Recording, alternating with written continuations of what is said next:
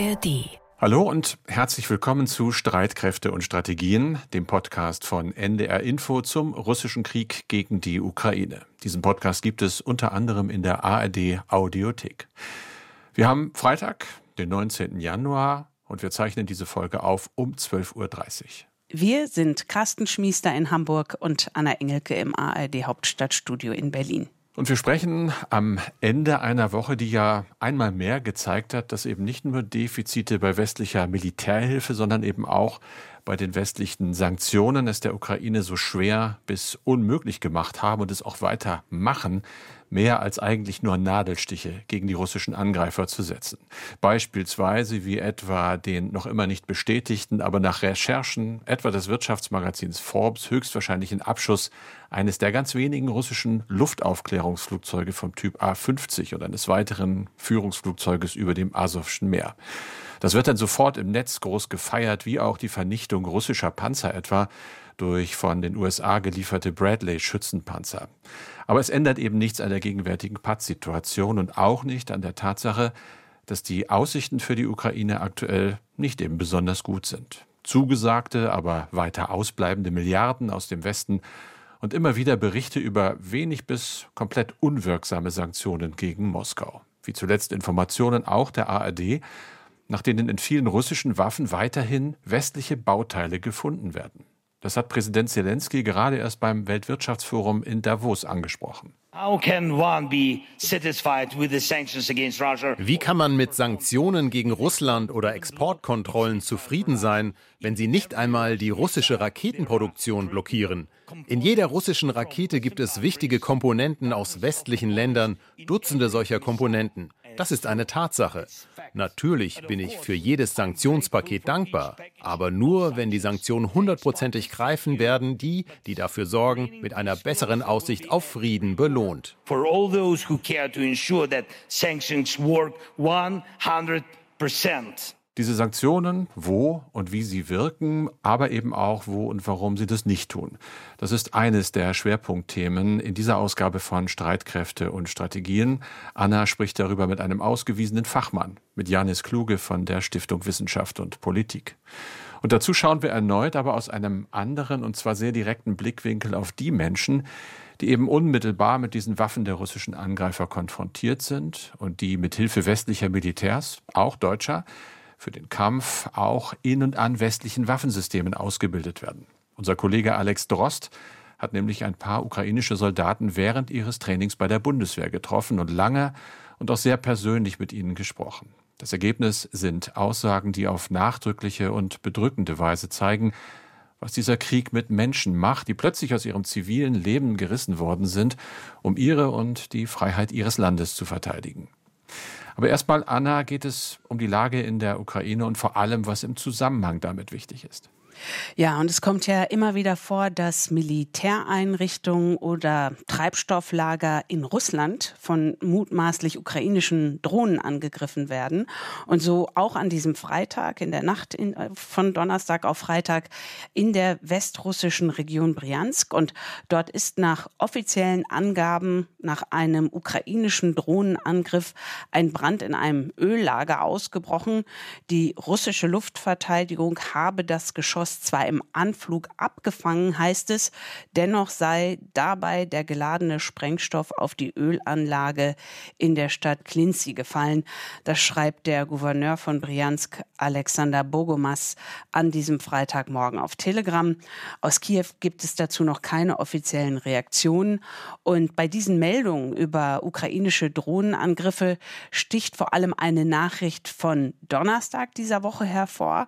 Und zwar hat die Ukraine Ukraine an dem Donnerstag mit einer selbstgebauten Drohne ein russisches Treibstofflager im Hafen von St. Petersburg angegriffen. Der ukrainische Industrieminister Alexander Kamischin, der hat das beim Weltwirtschaftsforum in Davos mit den Worten bestätigt, ja, diese Nacht haben wir ein Ziel getroffen und dieses Stück flog genau 1250 Kilometer. Dieses Stück, das war eine Drohne und das russische Verteidigungsministerium Außenministerium in Moskau hat den Vorfall ebenfalls bestätigt. Und dort hieß es dann aber nur in so einem Nebensatz, ein unbemanntes Fluggerät sei über der Region Leningrad abgefangen worden. Die Drohne soll trotz des Abschusses dann auf dem Gelände des Terminals bei St. Petersburg abgestürzt sein und dort ein Feuer entfacht haben. Über die genauen Schäden ist allerdings noch nichts weiteres bekannt. Und ein Sprecher des ukrainischen Militärgeheimdienstes, der sagte im Fernsehen, es gebe eine neue Qualität der eingesetzten Waffen und deren Reichweite. Und wörtlich sagt er, der Feind hat Grund zur Sorge um seine Militäreinrichtungen in St. Petersburg und im Leningrader Gebiet. Und für Putin und auch für die russischen Militärs dürfte diese Entwicklung in der Tat beunruhigend sein. Der ukrainische Industrieminister Kamischin sagte der Agentur Interfax Ukraine am Donnerstag, die verwendete Drohne sei in der Ukraine produziert worden und habe umgerechnet etwas mehr als 320 Euro gekostet. Und das ist dann natürlich schon bedenklich, wenn man guckt, so eine günstige, in Anführungsstrichen, äh, Drohne schafft es dann bis nach St. Petersburg. Von wo genau nun diese Drohne auf den Weg geschickt wurde, das ist unklar. Es kann auch sein, dass diese ukrainische Drohne mit Ziel St. Petersburg vom russischen Territorium ausgezündet wurde. Aber dass es diese selbstentwickelte ukrainische Drohne überhaupt bis zu dieser Millionenmetropole an der Ostsee geschafft hat in Russland, das ist nicht nur militärisch bedeutend, sondern auch psychologisch. Die Ukraine hat ja in den vergangenen Monaten immer wieder versucht zu demonstrieren, sie ist in der Lage, auch die großen russischen Metropolen ins Visier zu nehmen.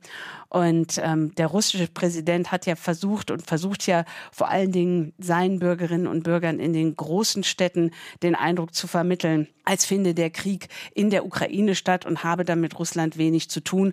Und alleine, dass es jetzt so eine ukrainische Drohne in die Nähe von St. Petersburg geschafft hat und in der Vergangenheit ja auch schon mal in Richtung Moskau, das ähm, ist in jedem Fall für die russische Seite eine unangenehme Entwicklung.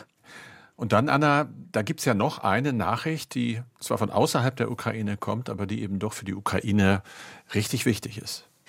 Ja, und bereits in der nächsten Woche, es geht um ein Manöver der NATO und zwar ein Manöver, ein Militärmanöver, das bereits in der nächsten Woche beginnt. Jetzt ist dieses Manöver schon länger geplant. Wie immer beim Militär dauern solche Vorbereitungen. Ja, das geht nicht von jetzt auf gleich.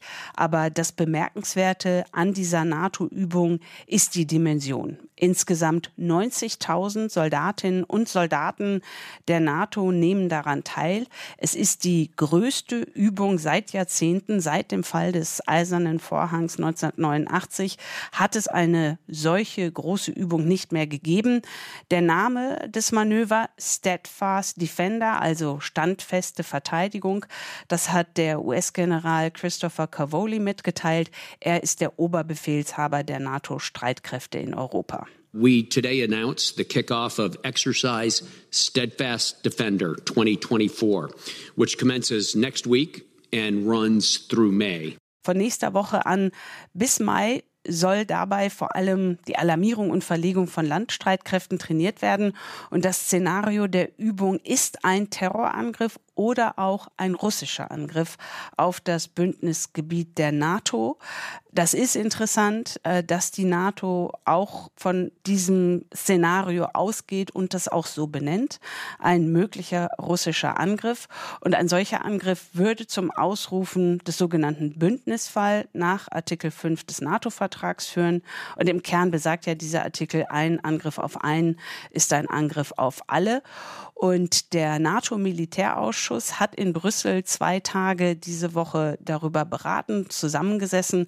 Und sein Vorsitzender, Admiral Rob Bauer, der sagte nach der Abschluss der Sitzung, We're not seeking war as NATO. But we have to be ready for war. That is our job. Das heißt, wir suchen keinen Krieg, aber wir als NATO, wir müssen darauf vorbereitet sein, so Admiral Bauer am Donnerstag in Brüssel. Es ist eine Botschaft des Verteidigungsbündnisses, des westlichen Verteidigungsbündnisses an Russland und auch an Präsident Putin. Wie gesagt, es ist eine große Übung, aber eine Übung. In der ersten Phase ab nächster Woche werden erstmal Soldaten und Material von Nordamerika, also aus Kanada und den USA über den Atlantik verlegt. Und dann in der zweiten Phase kommen die anderen Truppenteile dazu und die beginnt Mitte Februar und dauert dann so bis Ende Mai. Wir behalten das in jedem Fall im Blick. Das tun wir auf jeden Fall, Anna, so wie wir viele Dinge im Blick behalten, zum Beispiel auch natürlich Russland und das nicht nur militärisch. Wir werfen da jetzt mal einen genaueren Blick auf dieses Land und zwar gucken wir uns mal die Frage an, wie ist es eigentlich um Russland bestellt, um das Land, um die Abläufe dort, die Produktion und alles Mögliche, nachdem es eben schon seit fast zwei Jahren mit Sanktionen belegt ist. Ja, und das mache ich mit einem Mann, der sich sehr gut auskennt mit Russland und auch mit dem Zustand der russischen Wirtschaft. Es ist Janis Kluge von der Stiftung Wissenschaft und Politik hier in Berlin. Er hat Volkswirtschaft an der Uni Witten-Herdecke studiert. Dort hat er auch seinen Doktor gemacht. Und er ist jetzt bei mir hier im ARD Hauptstadtstudio. Herzlich willkommen, Herr Kluge. Hallo, schönen guten Tag. Lassen Sie uns doch zu Beginn unseres Gesprächs die Uhr um zwei Jahre zurückdrehen. Da finden wir uns wieder kurz vor dem russischen Großangriff auf die Ukraine. Wie sinnvoll war es damals von den westlichen Staaten, mit Sanktionen auf diesen russischen Angriff zu reagieren? Also die Reaktion mit Sanktionen war eigentlich zu dem Zeitpunkt äh, alternativlos. Ähm, zum einen, weil der Westen im Vorfeld sehr stark mit Sanktionen gedroht hatte. Das heißt, es war eigentlich der Versuch, äh, durch Sanktionen, durch die Drohung mit Sanktionen zu verhindern, dass es überhaupt äh, zu der Invasion kommt. Und äh, dieser Versuch ist fehlgeschlagen. Das heißt, es gab keine ausreichende abschreckende Wirkung der Sanktionen. Und äh, daraufhin mussten sie aber eingeführt werden, ähm, einfach um die Glaubwürdigkeit aufrechtzuerhalten. Und äh, dann ist es natürlich so, dass irgendeine Reaktion auf ja so einen Bruch des Völkerrechts, auf so einen Schritt, auf so eine Konfrontation folgen muss. Und wenn man im Vorhinein militärische Mittel weitgehend ausschließt, dann bleibt nicht mehr viel. Und äh, das heißt, die Alternative wäre wahrscheinlich gewesen, einfach nur mit Worten zu reagieren. Und das wäre aus meiner Sicht keine echte Alternative gewesen. Und von den Sanktionen, auf die sich der Westen dann verständigt hat, gab es da Sanktionen, wo Sie überrascht waren, dass der Westen, dass die EU sich dazu hat durchringen können? Ja, es war durchaus überraschend. Also die ersten Tage, äh, die Maßnahmen, die da verkündet worden sind, die wurden vorher nicht im Detail äh, diskutiert. Es wurde ja sowieso relativ wenig Konkretes genannt in den Wochen davor. Es hieß immer, alles ist auf dem Tisch und Russland wird einen hohen Preis zahlen. Aber was konkret man sich darunter vorstellt, war nicht so klar. Und äh, deshalb war es überraschend, ich sage mal für die Experten, Expertinnen, sicherlich auch für einige, die selber diese Sanktionen mitentschieden haben, was letztlich äh, dabei rausgekommen ist. Und gerade in den ersten Tagen wurden sehr weitreichende äh, Maßnahmen entschieden. Vielleicht am beeindruckendsten in dem Moment äh, die Sanktionen gegen die russische Zentralbank, also das Einfrieren eines großen Teils der Zentralbankreserven Russlands. Das war ein Schritt, der wirklich vorher in der Diskussion überhaupt nicht vorkam. Und wie gut war Russland vorbereitet auf diese Sanktionen? Russland hat versucht, sich vorzubereiten. Es hatte ja die Erfahrung von 2014 und ähm, gerade im Bereich äh, der Finanzinfrastruktur, das heißt Zahlungssysteme beispielsweise, wurde einiges getan. Ähm, es gab die Fallstudie der Krim. Es war ja schon vorher auf der Krim vieles nicht möglich für die Russen. Zum Beispiel konnten keine westlichen Kreditkarten verwendet werden. Und äh, das hat dazu geführt, dass die Zentralbank ein System entwickelt hat für ganz Russland, mit dem eben die westlichen Kreditkarten im Sanktionsfall weiter funktionieren. Und das war eine Maßnahme der Vorbereitung, die erfolgreich war. In anderen Bereichen war man nicht gut vorbereitet. Also die Zentralbank hat beispielsweise auch in den Jahren vor den Sanktionen Reserven umgeschichtet, aus dem Dollar raus. Da hatte man Befürchtungen, aber in den Euro und in den Yen. Und als die Reserven dann eingefroren worden sind, sind auch diese praktisch diese neu aufgebauten Reserven mit eingefroren worden. Das heißt, damit hat man offenbar nicht gerechnet. Man muss aber auch sagen, dass man sich auf Sanktionen, gerade auf solche Sanktionen, nicht wirklich äh, vollständig vorbereiten kann. Man kommt dann in eine Situation, wo das ja eine Art Selbstmord aus Angst vor dem Tod wäre. Das heißt, man kann nicht alle wirtschaftlichen Verbindungen kappen, man kann auch nicht vollständig auf westliche Währungen verzichten, ohne dass das schon im Vorfeld eben massive wirtschaftliche Auswirkungen für Russland gehabt hätte. Hm. Wenn Sie jetzt so ähm, auf die Sanktionen schauen, auf die vergangenen zwei Jahre, welche haben besonders gut funktioniert? Also wo hat es sich gelohnt? In Anführungsstrichen, ähm, dass der Westen sie gemacht hat? Funktionieren von Sanktionen ist ähm, eine gute Frage, ein schwammiger Begriff. Äh, jeder kann da praktisch etwas selbst festlegen, weil es nicht beim Sanktionieren selbst festgelegt wird, was eigentlich genau das Ziel ist. Also es ist vage festgelegt. Russland soll einen hohen Preis zahlen. Russland äh, soll es erschwert werden, diesen Krieg zu führen. Das wird aus meiner Sicht auch bewusst vage gehalten äh, von Politikerinnen und Politikern, weil es eben im Vorhinein noch unklar ist, was dabei herauskommt. Aber es gibt natürlich Erwartungen und man kann darauf schauen, wie sehr die Sanktionen letztlich Putin stören oder wie sehr sie einen Einfluss haben. Da gibt es einige Sanktionen, bei denen das mehr der Fall ist und andere weniger. Interessanterweise sind äh, gerade diese Sanktionen, wo wir uns jetzt besonders viel mit Umgehung beschäftigen und vielleicht besonders den Eindruck haben, dass sie nicht funktionieren, die, die wahrscheinlich auch am schmerzhaftesten sind gleichzeitig. Da geht es um, vor allen Dingen um Technologien, die nicht mehr nach Russland kommen können. Da findet unglaublich viel Umgehung statt. Aber gleichzeitig ist das das, was Russland auch am meisten wehtut und was vielleicht am ehesten noch einen Einfluss darauf hat, was auf dem Schlachtfeld in der Ukraine passiert. Und wenn man jetzt darauf schaut, was hat nicht so gut funktioniert? Wir hatten, also was letztendlich ja Putin gemacht hat, ist, dass er Energie als Waffe eingesetzt hat. Er hat uns ja erst den Gashahn abgedreht und der Westen hat dann ja auch in bestimmten Energiebereichen mit Sanktionen reagiert. Haben die gut funktioniert aus Ihrer Sicht? Die haben schon funktioniert. Also wenn man als Maßstab nimmt, wie viel Einnahmen Russland entgangen sind, dann sind das Dutzende von Milliarden US-Dollar. Und es ist auch weiterhin so, dass Russland jeden Monat Milliarden verliert durch die Sanktionen. Das Problem an der Stelle ist, dass es eben noch weitere Faktoren gibt, die den Erfolg beeinflussen. Und das ist äh, auf der einen Seite natürlich äh, der Weltmarkt, das heißt der Ölpreis allgemein. Wenn der hoch ist, dann wirken auch die besten Sanktionen gegen Russlands Ölindustrie nicht sehr stark. Ganz und einfach, weil die Russen dann mit dem Verkauf von Öl sehr viel Geld verdienen, viel mehr als zu Nicht-Kriegszeiten. Genau, auch weil es dann eben eine ja, gewisse Knappheit gibt auf dem Weltmarkt und das schränkt auch unsere Möglichkeiten ein, Russlands Ölexport zu reduzieren, äh, wirkungsvoll. Aber genau, also die Einnahmen sind dann allgemein hoch, auch bei anderen Rohstoffen. Und dann wirkt es sich nicht so stark aus, dass Russland beispielsweise keinen Zugriff hat auf die Reserven. Das braucht sie in dem Moment nicht. Dass Russland äh, einen äh, Rabatt anbieten muss seinen Ölkunden gegenüber wegen der Sanktionen, dass auch das ist dann nicht so schmerzhaft, solange sich die Preise eben auf einem sehr hohen Niveau befinden. Hm. Und Russland hat ja auch alternative Abnehmer gefunden mit China, mit Indien und einfach anderen Staaten als westlichen Staaten. Das ist richtig, das ist auch gewollt. Also ähm, beim Öl haben wir eigentlich selbst die größte Abhängigkeit von Russland auch weiterhin. Wir importieren es zwar nicht selbst, aber wir sind darauf angewiesen, dass russisches Öl auf dem Weltmarkt ähm, ankommt, weil sonst die Preise einfach insgesamt so sehr steigen würden. Deshalb ähm, akzeptieren wir, dass Russland Öl in andere Staaten exportiert. Es gäbe Instrumente, das äh, stärker zu unterbinden, aber wir akzeptieren das oder die G7 akzeptiert das eben aus der Befürchtung heraus, dass sonst die Preise zu sehr steigen. Genau, das hat Russland dann auch gefunden. Es ist natürlich logistisch eine Herausforderung, aber letztlich wird eben aktuell sehr, sehr viel mehr Öl nach Indien exportiert, auch etwas mehr nach China und in die Türkei. Sie haben gerade schon die elektronischen Bauteile angesprochen, die Russland braucht, auch für Waffenproduktion, Raketenproduktion. Und es gibt immer wieder Berichte darüber, dass die Sanktionen in dem Bereich nicht so gut funktionieren bzw. umgangen werden. Wir haben auch zu Beginn unseres Podcasts einen O-Ton vom ukrainischen Präsidenten Zelensky eingespielt. Da hatte er sich ja in seiner Rede in Davos am Dienstag schon sehr kritisch zu geäußert. Und auch unsere Kollegen Kollegen von der ARD haben recherchiert und herausgefunden, dass eben westliche Bauteile weiterhin ihren Weg in russische Waffen finden. Und ähm, unsere Kollegen von der ARD hatten auch die Gelegenheit, mit dem ukrainischen Außenminister Kuleba zu sprechen. Und er hat das gesagt. Fast jeder russische Flugkörper, den wir abgeschossen haben, hat ein im Westen produziertes Element.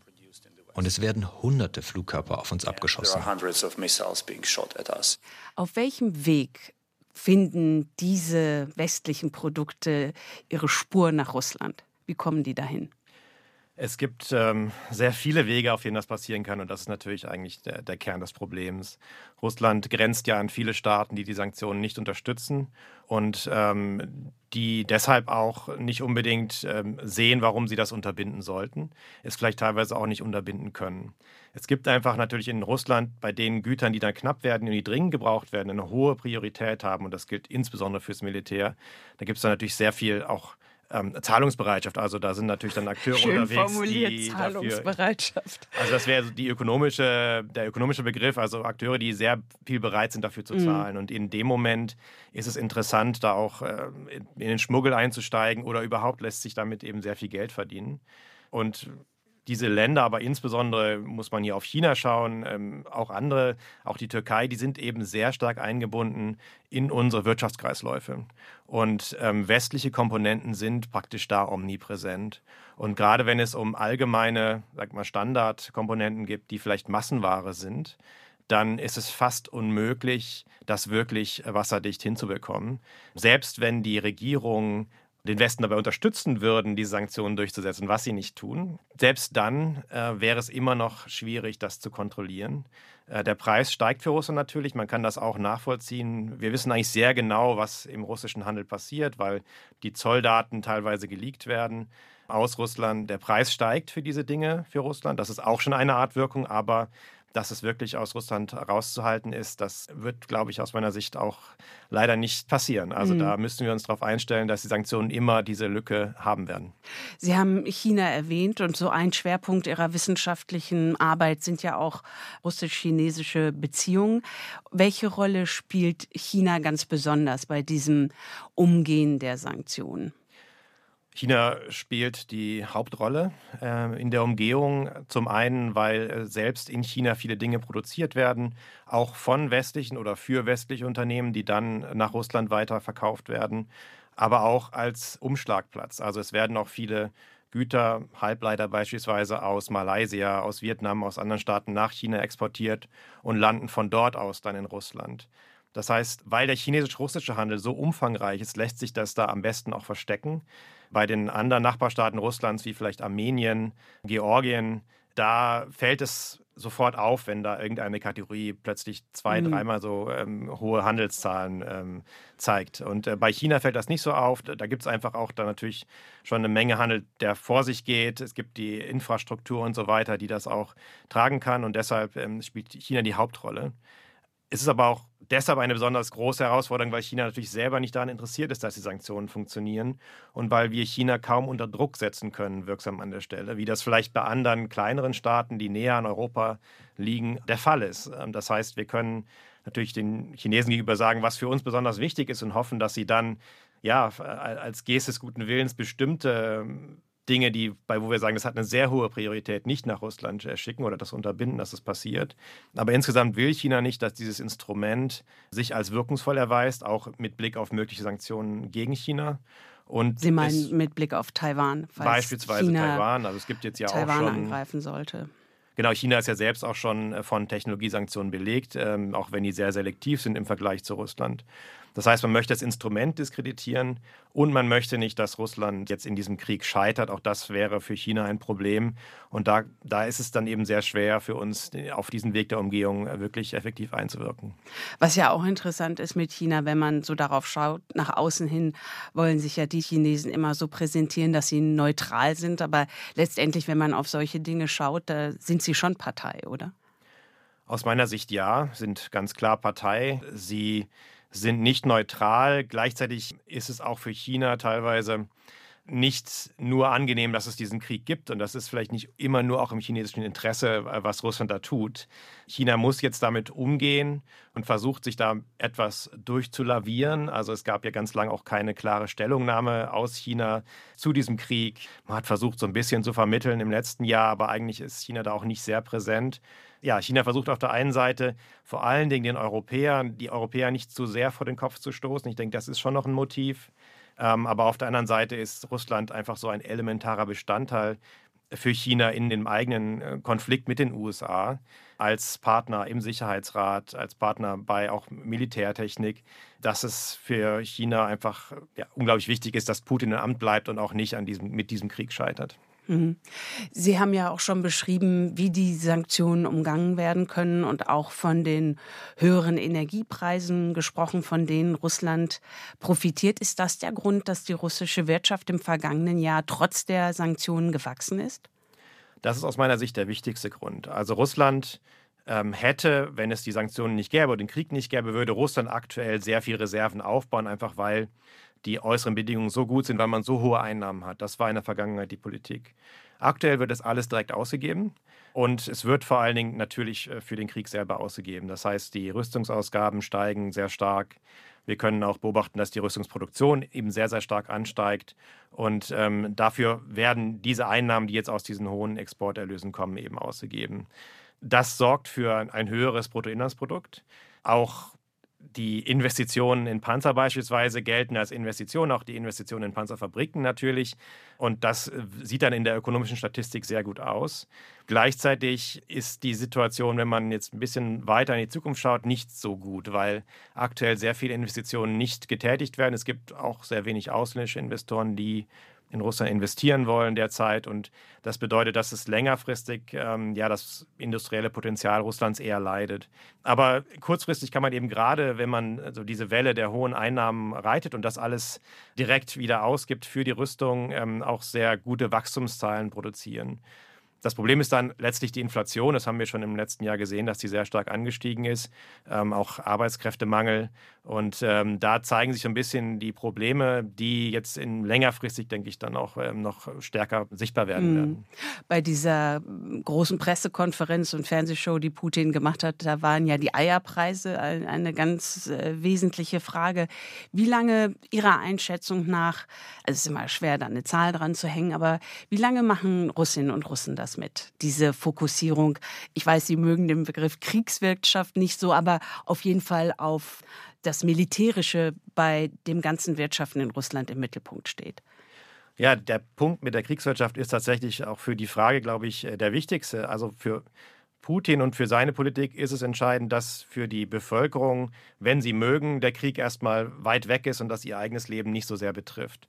Das heißt, für die meisten Russen ist es gerade wirtschaftlich eigentlich eher eine gute Zeit.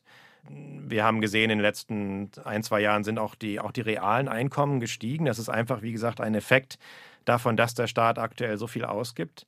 Und äh, deshalb gibt es auch da keine Un Unzufriedenheit mit der Wirtschaftspolitik. Warum auch? Es betrifft zwar ein, einige Gruppen betrifft es sehr hart, die jetzt mit dem Westen äh, oder westlichen Unternehmen zusammengearbeitet haben, aber die Allgemeinheit trifft es nicht sehr hart und man kann durchaus das Gefühl bekommen, das erzählen mir Leute, die auch in, in Moskau wohnen beispielsweise, dass es da gerade boomt. Das Problem, wie gesagt, ist, wo die wirtschaftlichen Probleme dann politisch werden, das ist die Inflation. Das ist das Problem, wo es keine einfachen, keinen einfachen Ausweg gibt und wo es dann auch zu Unzufriedenheit kommen kann. Sie haben das beschrieben bei den Eierpreisen. Es gilt für ganz viele Dinge, die in Russland gerade sehr viel teurer geworden sind. Und da gibt es keine einfache Lösung. Wie lange das gut gehen kann, ich glaube, es sind schon noch einige Jahre. Mhm. Es gibt auch viele Möglichkeiten äh, für die Regierung weiterhin einzugreifen, weiterhin Probleme, die aktuell auftreten, in die Zukunft zu schieben. Und Russland steht nicht so schlecht da, dass die Regierung jetzt nicht mehr handlungsfähig ist, um wirtschaftlichen Problemen entgegenzuwirken. Wenn es Probleme geben wird, also eher längerfristig und auch vielleicht eher aus einer anderen Ecke. Also ich frage mich teilweise auch bei den, bei den hohen Verlusten, ob die sich vielleicht irgendwann mal auswirken auf die Einstellung der Bevölkerung. Von der wirtschaftlichen Seite erwarte ich nicht, dass es auf diesem Wege eine unmittelbare Wirkung mhm. gibt. Das ist, glaube ich, auch nicht das Hauptziel der Sanktionen aktuell. Also Sie sehen das eher dabei, dass äh, die Frauen, die ihre Männer verlieren äh, äh in der Ukraine und die Familien, die Brüder, Väter verlieren, dass die irgendwann für Putin ein Problem werden könnten vielleicht ähm, nicht unmittelbar, also sozusagen die Proteste von unten, aber es gibt doch nach einer gewissen Zeit, äh, wird sich vielleicht äh, schon der, der Blick durchsetzen, dass Russland von dieser Sache eigentlich nicht profitiert. Ich meine, das sehen, denke ich, auch jetzt schon viele oder sehen von Anfang an viele Eliten so, die eben an der Stelle nicht die Möglichkeit haben, auf Putin einzuwirken. Wir sind da wirklich noch ein ganzes Stück weit von entfernt. Aber natürlich ähm, kostet der Krieg nicht nur, braucht nicht nur Geld, es ist auch sehr viel politische Aufmerksamkeit, sehr viel, es ist sehr aufwendig für, auch für den Staat, den zu führen. Und dadurch verliert der Staat vielleicht teilweise schon die Möglichkeit auf andere Krisen, die im Inland auftreten können. Es gibt ja auch, also das Leben geht ja auch da weiter und es war auch in den Jahren vor dem Krieg immer wieder so, dass es Probleme gab, die zu Protesten geführt haben, zu Unmut geführt haben, dass dann die Reaktion vielleicht irgendwann mal nicht mehr adäquat ausfällt und dass das vielleicht zu Unmut führt. Also wie, auf welche Weise das passieren wird, lässt sich sehr schwer vorhersagen. Mhm. Ähm, aber es ist so, dass natürlich Fehler, die das Regime immer wieder gemacht hat in den letzten Jahren, in der aktuellen Situation vielleicht dann stärkere Auswirkungen hätten, äh, weil einfach der Krieg so viel Ressourcen und Aufmerksamkeit bindet. Über die Auswirkungen für Russinnen und Russen und für die russische Wirtschaft äh, haben wir gesprochen, über die Auswirkungen der Sanktionen. Aber für uns haben ja die Sanktionen, die der Westen gegen Russland verhängt hat, auch Auswirkungen. Höhere Preise, höhere Energiepreise. Wenn wir an das vergangene Jahr denken, an diese durch die äh, Decke gegangene Inflation. Wie lange glauben Sie, dass wir das aushalten? Ich würde sagen, es gibt bei der Frage zwei, äh, zwei Unterfragen. Das eine ist, wie stark haben eigentlich die Sanktionen auf uns eine Rückwirkung gehabt? Und hier muss man eben wahrscheinlich den Bereich Gas und Strom ausklammern, weil das ja eine russische Maßnahme gegen uns war, die nicht unbedingt nur wegen unserer Sanktionen eingeführt wurde, sondern auch, weil wir die Ukraine mit Militärgütern unterstützen. Das heißt, das war das, was bei der Inflation den höchsten Beitrag geleistet hat in den letzten äh, zwei Jahren. Also das war wirklich äh, ein, ein wichtiger Treiber. Und die Sanktionen selber sind natürlich schon bewusst so gestaltet, dass sie möglichst geringe Kosten für uns haben. Darum wurden bestimmte Sanktionen auch erst sehr spät eingeführt, damit man Zeit hat, sich vorzubereiten. Und haben einen deutlich geringeren Beitrag zur Inflation geleistet, als es beispielsweise eben über die Gaspreise kam. Das ist der erste Teil. Ich würde sagen, dass die Kosten der Sanktionen eben da teilweise nicht korrekt zugeordnet werden, dass sie eigentlich kleiner sind, als es den Anschein hat, weil wir einmal natürlich in der Phase nach Corona, aber auch durch den Stopp der Gaslieferung eben andere Faktoren hatten, die sehr stark die Inflation getrieben haben. Und bei der Frage, wie lange wir das durchhalten, ist es so, dass durch die Sanktionen bestimmte Handelsrouten, Handelsverbindungen sich umstellen aber die stellen sich eigentlich eher permanent um. Das heißt, es gibt dadurch kein großes Verlangen bei Managern oder bei anderen wirtschaftlichen Akteuren zurückzukehren zu dem, was vorher war. Wir haben jetzt LNG-Terminals. Die Unternehmen, die in Russland aktiv waren, haben ihre Investitionen abgeschrieben. Es gibt neue Abnehmer auch für, für Kunden, die vielleicht vorher in Russland waren. Und von der russischen Seite ist es genauso. Die haben jetzt ihre Abnehmer in China, in Indien für ihr Öl und äh, versuchen natürlich auch da jetzt in Infrastruktur zu investieren. Das heißt, man stellt sich darauf ein. Und es gibt nicht so den Druck, zurückzukehren zu der Welt vorher. Man kann zwar immer noch, könnte immer noch potenziell sehr viel Geld verdienen in diesem Handel, aber die Wirkung der Sanktionen wird eigentlich im, im Laufe der Zeit eher schwächer und der Anreiz, äh, zurückzukehren zu einer Situation ohne Sanktionen, ist eigentlich sehr gering. Mhm. Eine Frage noch zum Schluss. Das ist mir aufgefallen in der Vorbereitung auf unser Gespräch. Sie haben ähm, in einem Interview gesagt, für uns im Westen ist die Ukraine-Hilfe nicht so teuer, also wegkommen von Russland jetzt hin zur Ukraine. Und da hatten Sie gesagt, wenn man auf die Milliardenhilfen aus Deutschland und aus der gesamten EU und auf den USA guckt, dann könnte man da schon einiges erreichen, wenn man vergleichsweise kleine Beträge zusammenschmeißt. Können Sie uns das noch mal zum Schluss erklären, warum Sie meinen, dass für uns eigentlich die Ukraine-Hilfe nicht so teuer ist, wo ja bei vielen Menschen der Eindruck ist, das kostet uns sehr, sehr viel Geld? Ja, aus meiner Sicht ist der Preis der Ukraine-Hilfe unnötig politisiert worden. Es ist eigentlich ein aus meiner Sicht kleiner Faktor, auch im Haushalt letztlich. Also wenn wir über 8 Milliarden sprechen, ist Für natürlich ein absolut Haushalt gesehen sehr, sehr hoher Betrag. Ne? Bei Preis müssen wir darüber nachdenken, worum geht es eigentlich. Das, da können sich die Einschätzungen unterscheiden. Aus meiner Sicht ist es eine sehr wichtige Herausforderung für Deutschland oder für den Westen allgemein. Es geht um die Sicherheit, es geht um die Verhinderung auch von Worst-Case-Szenarien, die wirklich sehr dramatisch ausfallen können. Und da ist das aus meiner Sicht eben ein sehr geringer Preis. Also wir reden dann von vielleicht 0,2 Prozent des Bruttoinlandsprodukts, 0,3 Prozent. Also das ist die Größenordnung. Wenn wir das wirklich konsequent ausgeben würden, äh, dann würde das der Ukraine schon sehr helfen. Und das ist aus meiner Sicht sehr wenig angesichts eben der Bedeutung dieser Herausforderung. Natürlich, wie gesagt, absoluten Zahlen sind das sehr hohe Beträge. Aber ähm, das ist so ein bisschen auch das Problem der Sicherheitspolitik. Wie kann man ein, ein Preisschild daran setzen, dass an, an Entwicklung, die man vielleicht verhindert oder verhindern möchte, die Kosten können potenziell unglaublich hoch sein. Was, was sind die Kosten, wenn plötzlich zwei Millionen äh, zusätzliche ukrainische Flüchtlinge nach Deutschland kämen? Das wäre auf jeden Fall deutlich teurer. Wenn wir das verhindern können, dann lohnt es sich jetzt da zum Beispiel zu investieren. Also ganz abgesehen von anderen Kosten, wie dass wir vielleicht China ermutigen, etwas in Richtung Taiwan zu unternehmen, wenn wir nicht ähm, entschieden genug handeln und so weiter. Das heißt, diese, diese Szenarien sind sehr abstrakt, aber die Preise, also wenn wir das dann wirtschaftlich ausdrücken, das ist natürlich, dann steht überhaupt kein Verhältnis zu dem, was wir aktuell eben der Ukraine für diese Hilfe ausgeben. Ein Appell also für mehr Unterstützung für die Ukraine. Präsident Zelensky würde das mit Sicherheit unterschreiben. Er war ja in diesen Tagen in Davos beim Weltwirtschaftsforum und da hat er in meinen Worten mal gesagt, dass es eine bessere Aussicht auf Frieden eigentlich nur dann gibt, wenn die westlichen Sanktionen auch zu 100 Prozent wirken würden. Tun sie aber nicht und damit bleibt der Krieg bis auf weiteres Wirklichkeit und zu dieser Wirklichkeit gehört eben auch, dass ukrainische Soldaten weiterhin im Westen ausgebildet werden an westlichen Waffensystemen. Bislang stand Dezember 23 sind mehr als 10.000 ukrainische Soldaten allein bei der Bundeswehr ausgebildet worden, auch am Kampfpanzer Leopard 1 und 2. Anfang vergangenen Jahres hatte sich Verteidigungsminister Pistorius ja pressewirksam selbst ein Bild von dieser Ausbildung im niedersächsischen Munster gemacht. Mit dabei war damals auch unser Kollege Alex Drost und das war für ihn die erste Gelegenheit, mal mit ukrainischen Soldaten zu sprechen. Jetzt war Alex zusammen mit dem Dokumentarfilmer Oliver Becker erneut bei einem Training von Ukrainern irgendwo in Deutschland bei der Bundeswehr, weil er nämlich unbedingt nochmal Kontakt zu den ukrainischen Soldaten aufnehmen wollte, Alex.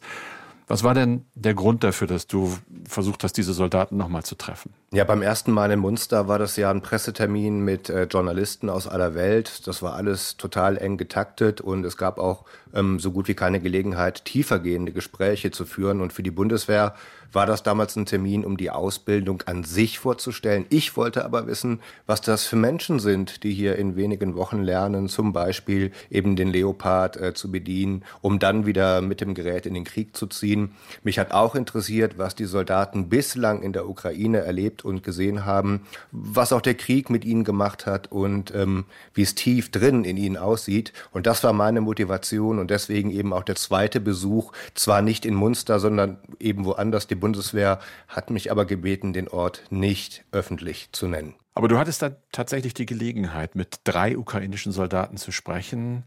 Was kannst du sagen? Unter welchen Umständen habt ihr euch getroffen? Ja, das war hm, relativ spät abends, denn die Ukrainer, die wollten trotz des Interviews eben nicht äh, auf Teile ihrer Ausbildung verzichten. Dabei sind äh, zwölf Stundentage überhaupt keine Ausnahme, sondern eher die Regel. Getroffen haben wir uns dann in einem Ausbildungscamp, in einem sehr großen Zelt, wo mehrere Panzer nebeneinander standen. Es war bitterkalt und äh, den Ukrainern hat man auch den langen Tag äh, durchaus angesehen. Die hatten noch ganz ölige Hände und müde Gesichter. Die wollten sie zwar auch zeigen, selbst vor der Kamera, die mussten allerdings davon überzeugt werden, dass das vielleicht keine so gute Idee ist, äh, eben aus Sicherheitsgründen. Deswegen saßen die drei am Ende auch allesamt da, das Gesicht bis über die Ohren mit einem Schlauchschal bedeckt, denn auch die Ohren, die können biometrisch erfasst werden, was wiederum Rückschlüsse auf die Identität der Soldaten zulassen würde. Und genau das sollte ja nicht passieren. Vom Alter waren die drei so geschätzt zwischen 30 und Mitte 50. Mit dabei war noch ein vierter Soldat der Ukrainer, um zu übersetzen, und zwei Soldaten der Bundeswehr. Das mit der Übersetzung war ein bisschen holprig, deswegen an dieser Stelle nochmal einen lieben Dank an die Kollegen aus dem ARD-Studio in Kiew, die da wirklich gewaltig mitgeholfen haben. Du wolltest ja etwas darüber erfahren, wie die Ukrainer den Kriegsalltag erleben. Was haben sie dir darüber erzählt? Ja, der älteste Soldat, wir nennen ihn einfach mal Viktor, der hat uns erzählt, dass er sich gleich am 24. Februar 22, also am ersten Tag des russischen Angriffs bei der Armee gemeldet hat, um sein Land zu verteidigen nicht sein erster Einsatz, denn erstmals mobilisiert wurde Viktor schon nach der Annexion der Krim vor knapp zehn Jahren. Und wir wollten von ihm wissen, was der Dienst an der Waffe mit ihm gemacht hat. Und hier seine Antwort.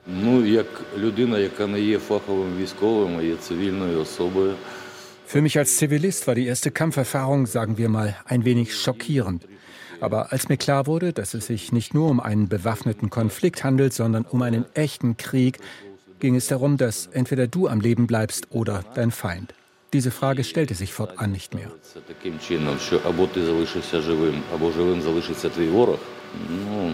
Питання як таке, що робити, чи залишатися живим чи ні, далі не виникало. Man muss dazu wissen, dass Viktor bis dato eben kein professioneller Soldat war und deswegen wollten wir auch noch von ihm wissen, wie sein Leben vor 2014 als Zivilist ausgesehen hat und was er seither erlebt hat. Я тоді почну з кінця відповідати. Ну, розумієте, коли доволі таки дорослий вже чоловік в дорослому віці, ich beginne mit der letzten Frage. Wenn ein Mann, der schon ziemlich erwachsen ist, mit Dingen konfrontiert wird, die er bisher nur in Filmen gesehen hat, verändert das die Wahrnehmung über das Leben. Und wenn sich herausstellt, dass das Leben nicht nur aus Blumen, Schokolade und Annehmlichkeiten besteht, sondern auch aus Schmerz, Blut und Tränen, dann ist das ein ziemlicher Schock. Was das zivile Leben betrifft, so bin ich von Beruf Beamter in der staatlichen Steuerbehörde der Ukraine.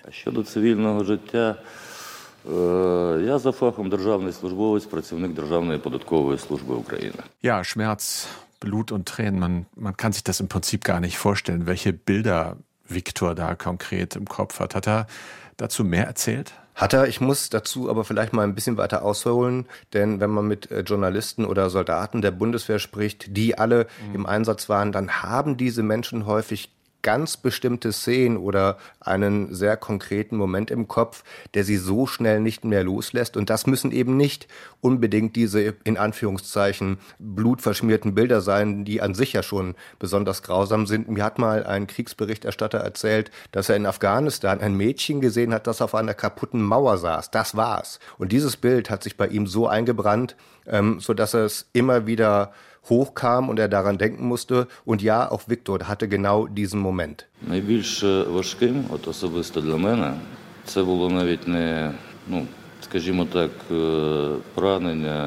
Die Wunden, die Toten, das Blut, das ist schon sehr schwer. Aber man fängt an, das philosophisch zu betrachten. Найбільш тяжким для сприйняття для мене було am schwierigsten war es für mich, die verlassenen Häuser von Zivilisten zu sehen, die dort ihr Leben gelebt hatten und als der Krieg kam, flohen und alles zurückließen. Alles. Zum Beispiel Fotos der Urgroßeltern. Das ist etwas Einzigartiges. Das sind keine digitalen Fotos. Das ist etwas, das nur einmal existiert. Aber die Leute geben sogar das auf, um ihr Leben zu retten. Das war schwierig. Те, що існує в одному примірнику. Але люди кидали навіть те, рятуючи своє життя. Оце було важко. Und schwierig für ihn war natürlich auch der erste reale Kampf. Dazu sagte Viktor, dass sich der zivile Anteil in einem Menschen im Krieg sehr schnell verabschiedet, was meist nach der ersten Schlacht oder dem ersten Treffer passiert. Danach werde man automatisch zu einem Soldaten, der auf einmal hören kann, zum Beispiel, wohin Munition fliegt oder ob sie in der Nähe oder weit weg einschlagen wird. Und das alles spielt sich eben auch fernab der Familie ab, dieser Sinneswandel.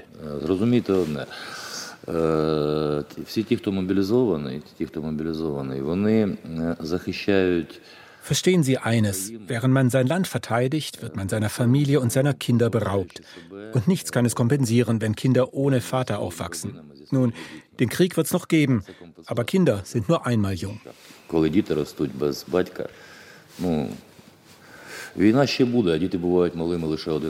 Das gleiche gilt natürlich auch für russische Soldaten und deren Kinder, aber Viktor sagt, da gäbe es trotzdem einen gewaltigen Unterschied, denn den Russen sei der Angriff auf ein anderes Land befohlen worden. Wie denkt Viktor denn eigentlich über die russischen Soldaten?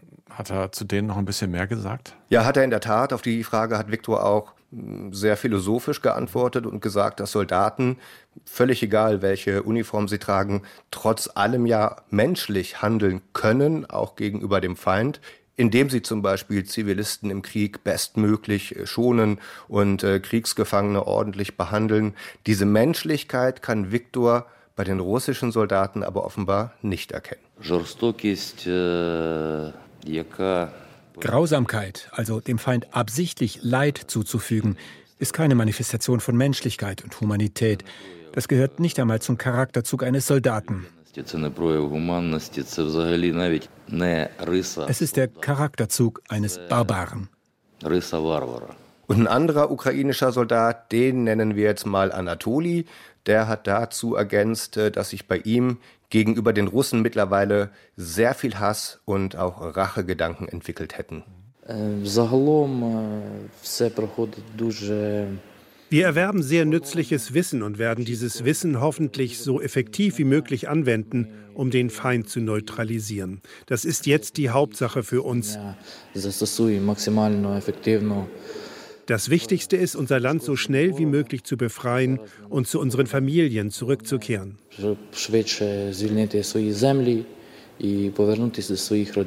Die Ukrainer werden hierzulande ja an Leopardpanzern ausgebildet, Alex, und die gehören nun mal zu den besten Kampfpanzern weltweit. Äh, besteht da nicht vielleicht die Gefahr, dass diese ukrainischen Soldaten, wenn sie plötzlich im Leo sind, übermütig werden? Genau das habe ich auch ein paar Mal gedacht, weil die Ukrainer den Leopard wirklich in allerhöchsten Tönen loben. Selbst den älteren äh, Leopard 1 und Anatoli hat uns auch beschrieben, was das mit ihm, in ihm anstellt, wenn er in den Panzer steigt. Das sind völlig andere Emotion. das ist Adrenalin, das ist, ну, das sind ganz andere Emotionen. Das ist Adrenalin. Ich glaube nicht, dass man das mit Worten beschreiben kann. Man muss es fühlen. Es ist wichtig, dass der ganze Mechanismus gut koordiniert ist. Davon hängt alles ab. Qualitätsarbeit, Treffer, Geschwindigkeit, alles. Die Maschine ist sehr wendig. Sie schießt sehr genau. Heute, als ich beim Schießen war, habe ich das schon gespürt. Sie ist sehr schnell, sowohl vorwärts als auch rückwärts. Und das gibt uns einen großen Vorteil gegenüber dem Feind. Вона дуже швидка як вперед, так і назад. І цим ми маємо велику перевагу над ворогом. Швидкість і точність. Und dazu vielleicht noch eine Anekdote, wenn die Ukrainer äh, mit den alten russischen T-64 oder äh, T-72 Panzern im Gefecht sind und ausweichen müssen, dann drehen sie in der Regel um und fahren davon. Das wollen sie instinktiv auch mit dem Leopard so machen, was aber überhaupt keine gute Idee ist, denn das Heck ist deutlich schwächer gepanzert als die Front und außerdem fährt der Panzer rückwärts quasi genauso schnell wie vorwärts. Das muss den Ukrainern während der Ausbildung regelrecht immer wieder eingetrichtert werden. Ja, kann man aber nachvollziehen, wenn die sich an das alte Gerät gewöhnt haben. Interessant. Ihr hattet ja noch einen dritten ukrainischen Soldaten dabei und mit ihm gesprochen. Was hat der euch denn erzählt? Ja, das war eher so ein Typ, den ich als relativ unsicher und schüchtern beschreiben würde. Er hat auch deswegen nicht so viel erzählt. Was wir aber immer wieder raushören konnten, war, wie wichtig für ihn diese Ausbildung in Deutschland ist. Ну, я вам скажу так, я як в екіпажі командира роти, Ich bin die rechte Hand des Kompaniechefs. Wenn es irgendwelche Maschinenschäden gibt, müssen wir das selbst reparieren. Я, ну, деякі поломки, і ще щось. Надо устранять нам буде самим там. Ich versuche während meiner Ausbildung hier alles zu lernen, damit ich alles weiß. Ich bin nicht hierher gekommen, um Spaß zu haben, sondern um zu lernen. Я сюди приїхав не гуляти, вчитися. Und den Eindruck teilen auch die Ausbilder der Bundeswehr, die die Ukrainer immer wieder regelrecht dazu zwingen müssen, auch mal Pause zu machen. Denn irgendwann ist ja klar, ist der Kopf äh, von der Ausbildung einfach voll und körperlich muss man natürlich auch mal runterkommen. Wie gesagt, zwölf Stunden Ausbildung pro Tag, auch an den Wochenenden. Das ist schon wirklich mal eine Ansage. Und deine Gespräche waren auch eine Ansage, Alex. Das ist was, was einem noch durch den Kopf geht. Ein bisschen länger, glaube ich. Vielen Dank dafür. Sehr gerne. Und wir melden uns am Dienstag wieder mit einer neuen Folge von Streitkräfte und Strategien. Und bis dahin freuen wir uns wie immer über Anregungen von euch und von Ihnen, über Lob und Kritik. Alles bitte per Mail an streitkräfte.ndr.de. Es verabschieden sich Carsten Schmiester und Anna Engelke. Und jetzt noch ein Tipp für die ARD Audiothek.